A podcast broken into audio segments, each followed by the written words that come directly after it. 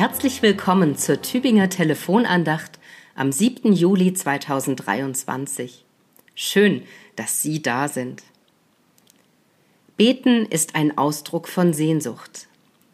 Wir wenden uns Gott zu, der unsichtbar und fern ist, der sich im Glauben aber trotzdem nah und präsent in unseren Leben zeigt.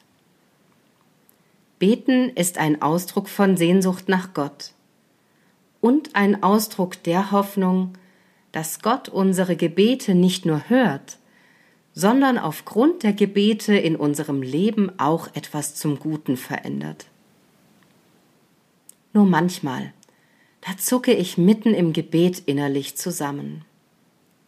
Dann, wenn ich den Lehrtext für den heutigen Tag aus dem sechsten Kapitel des Matthäusevangeliums bete. Vergib uns unsere Schuld wie auch wir vergeben unseren Schuldigern. Dann denke ich daran, wie viel Kraft es manchmal schon gekostet hat, etwas zu vergeben. Ich denke daran, wie lang der Weg war, meinen Frieden mit einem anderen Menschen zu machen, ohne die Kränkung, die er mir zugefügt hat, zu verdrängen. Und wenn ich ehrlich bin, ich bin mir nicht sicher, ob ich wirklich alles vergeben könnte. Trotzdem trage ich die Sehnsucht nach Vergebung mit mir. Die Sehnsucht nach einer Vergebung, die größer ist als alles Recht und mächtiger als alles Empfinden. Ich trage die Sehnsucht nach einer Vergebung in mir, wie sie einst in Gottes Reich vollkommen sein wird, und ich glaube fest daran, wo Menschen jetzt schon die Kraft finden zu vergeben, da glänzt etwas von Gottes Reich auf.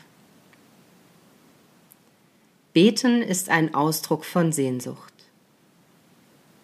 Doch die Sehnsucht will nicht in unseren Gebeten bleiben. Sehnsucht strebt dem Ziel ihres Sehnens entgegen.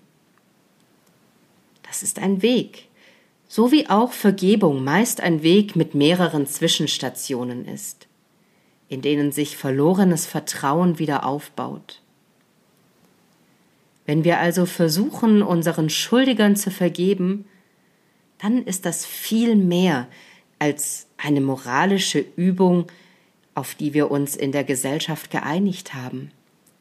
Es ist Ausdruck der Sehnsucht nach einer neuen Welt, die ganz vom Licht Gottes durchschienen ist.